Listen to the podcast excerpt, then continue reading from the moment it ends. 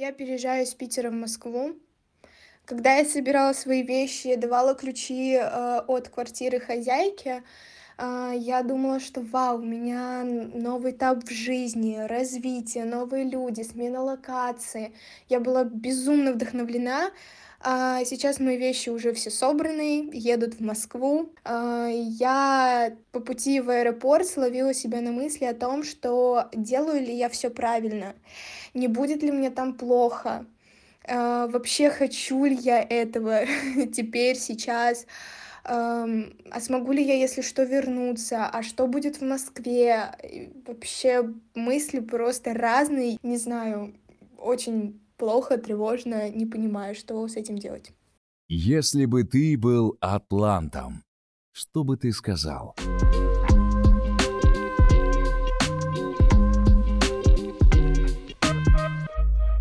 А чё сразу я? Всем привет! Меня зовут Екатерина Подорками, я социальный психолог, гештальтерапевт, а в этом подкасте мы говорим об ответственности, об изменениях, о проявленности, ну и, конечно, о том, как психотерапия в этом здорово помогает. А наша главная цель — показать применимость психологии и психотерапии в реальной жизни. В этом выпуске я хочу поговорить с вами про тревогу. Она случается, когда мы начинаем меняться, и, в общем-то, что это такое, ну, что с ним делать, тоже давайте обсуждать. Под тревогой, как правило, подразумеваем какую-то неопределенность от прошлого или от будущего. То есть это, знаете, какие-то фантазии о том, что что-то в будущем непонятное произойдет, и что-то случится, абстрактное, страшное. Или что-то произошло в прошлом, и от этого снова что-то произойдет. Тревога от страха отличается обычно тем, что она направлена вот как раз на что-то абстрактное. Если, например, мне страшно, то мне страшно что-то конкретное. Я иду в лес, останавливаюсь рядом с берлогой, там вижу медведя, и мне страшно, что он меня сожрет. Вот это страх. Я конкретно медведя боюсь, боюсь конкретного действия. А тревога — это когда я сижу и думаю, так, так а не скажет, а ли мне заказчик, заказчик, что я бездарность? А примет ли он мою работу? А смогу, а ли я пойти в масштаб? Понимаете? Определенности тут не очень много, и тревога, она связана с фантазиями относительно прошлого, будущего. Потому что в целом, вот так если задуматься, в настоящем у нас по умолчанию все нормально. А когда мы улетаем куда-то в прошлое или в будущее, то вот начинаются вопросы. И это, я думаю, что вы знаете в целом и без меня.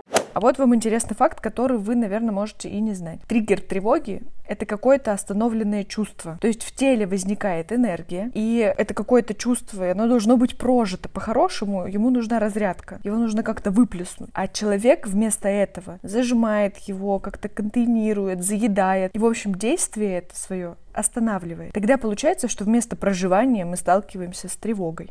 Например, э, если вы долгое время находились в отряде хороших девочек и мальчиков, то как только вы начинаете меняться, скорее всего, кому-то из ваших близких это не понравится. Ну, соответственно, они начнут вам это как-то показывать, скажут вам, что вот, а раньше, раньше вы были совсем другими, а раньше с вами было нормально разговаривать, и теперь вы как-то обозлились и вообще совершенно какие-то невозможные. Ну, конечно, в этот момент вы сталкиваетесь с тревогой, потому что нового опыта еще нет, непонятно, а что делать. А старый опыт, он уже не подходит, потому что вы уже понимаете, что это не тот опыт, который приносит вам счастье. И тогда тревога может выглядеть совершенно по-разному. Она может э, быть как свербящее ощущение внутри. Например, моя тревога выглядит как помехи у телевизора, знаете, вот эти бело-черно-серые. Вот я прям чувствую внутри помехи. Такие. Может ощущаться как напряжение тела. Или еще тревога бывает, когда вот я сижу и не могу сконцентрироваться, у меня мысли беспорядочные, а я место себе найти не могу. И когда вы придете в терапию, когда вы начинаете меняться, вы точно встретитесь с неодобрением, но это точно случится. Вот просто потому, что никому вокруг не надо, чтобы вы менялись, кроме вас. И не потому, что вы станете какими-то плохими, а потому, что просто перестанете быть удобными. Например, у меня была клиентка, которая не выходила на работу, которая очень нравилась. Клиентка грезила этой работой, но не решалась туда идти только потому, что нужно было бы переехать в другой город, и тогда маме пришлось бы жить одной. Мама еще в том возрасте, когда она еще работает, она еще сама, в немного жизни, она сама как-то может справляться. При этом маме было важно вот удерживать мою клиентку рядом с собой. И поэтому мама жила жизнь по факту вот за двоих. А дочь, она выбирала маму и не решалась идти куда-то в свое э, счастье, не решалась идти на свою работу, ту, которая ей нравилась. И, в общем-то, когда клиентка ко мне пришла, мы стали с ней работать, и она решила, что хочет строить свою жизнь. Ну, соответственно, маме это, конечно же, не понравилось. Мама стала выплескивать свое возмущение на дочь, раз разными способами, а у дочери пока что нет какого-то другого опыта, как это можно выдерживать. Ну, соответственно, дочь начала тревожиться. Надеюсь, что логика понятна.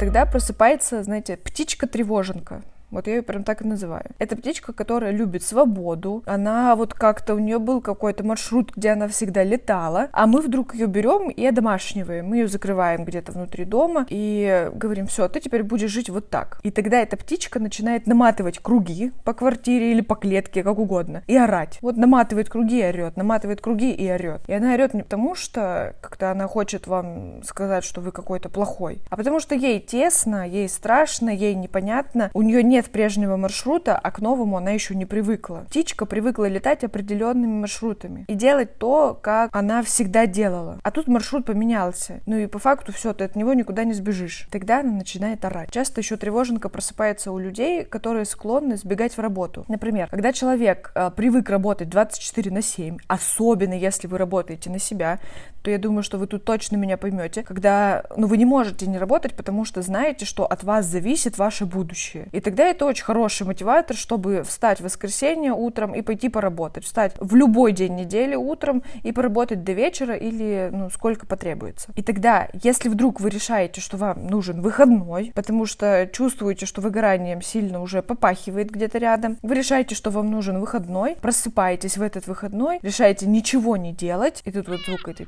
ты, ты, ты. И тогда непонятно, а что вообще делать? То знаете, птичка-тревоженка будет орать так, чтобы вы точно услышали, она будет орать как ненормальная, потому что будет казаться, что надо срочно летать привычным маршрутом, срочно, нужно срочно идти поработать, нужно срочно пойти и что-то сделать. Я думаю, что если вы работаете на себя, вы сталкивались хоть раз с этим, или если вы просто склонны уходить в работу, то вы тоже сталкивались. Вопрос, Кать, что делать? А, не очень приятный ответ сейчас вам дам. А, ждать. Это не очень комфортно, приятно, но когда вы начали меняться, скорее всего, первое время будет тревожно. Просто потому, что нового опыта еще нет. Вот это как игра, кто кого переорет, вы или эта тревоженка внутри вас. Если вы трудоголик взяли выходной, то просто продолжайте не прикасаться к работе во время выходного. Если вы меняетесь, а родным это не нравится, то просто дайте им время перебеситься, привыкнуть. Это, знаете, такая игра э, в то, кто больше устойчивый, я или моя тревога. Кто выдерживает, дольше, тот и побеждает. Если я выдерживаю дольше, то я побеждаю тревогу, просто вот эта птичка, она адаптируется к новому маршруту и уходит. Если я сдаюсь под гнетом этой тревоги, ну и как-то возвращаюсь к привычному маршруту, продолжаю работать бесконечно или возвращаюсь к маме, чтобы не идти, не расстраивать ее, при этом отказываюсь от своего какого-то плана, ну тогда побеждает тревоженка, и тогда вы понимаете, что это вот выбор, который вы делаете.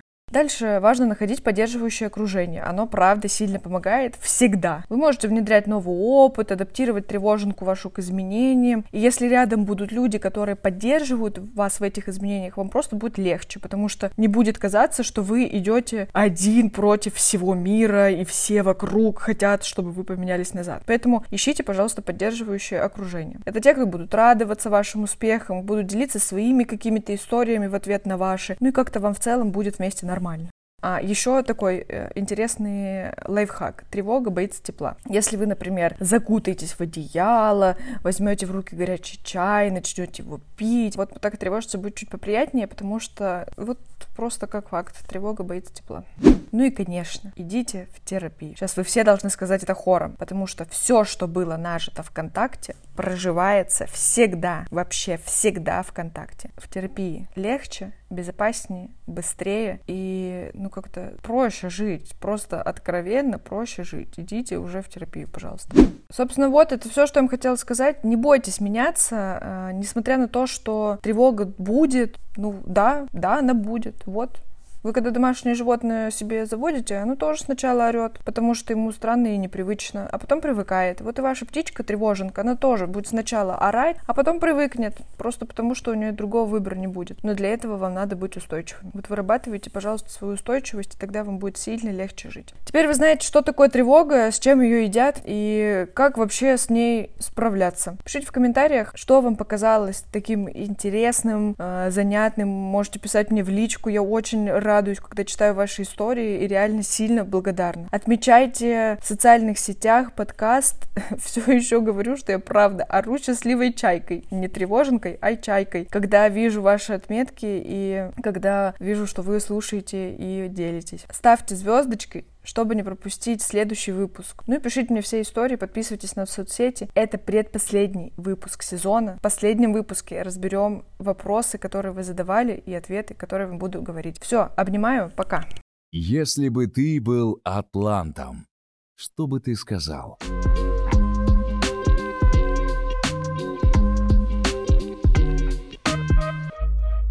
А чё сразу я?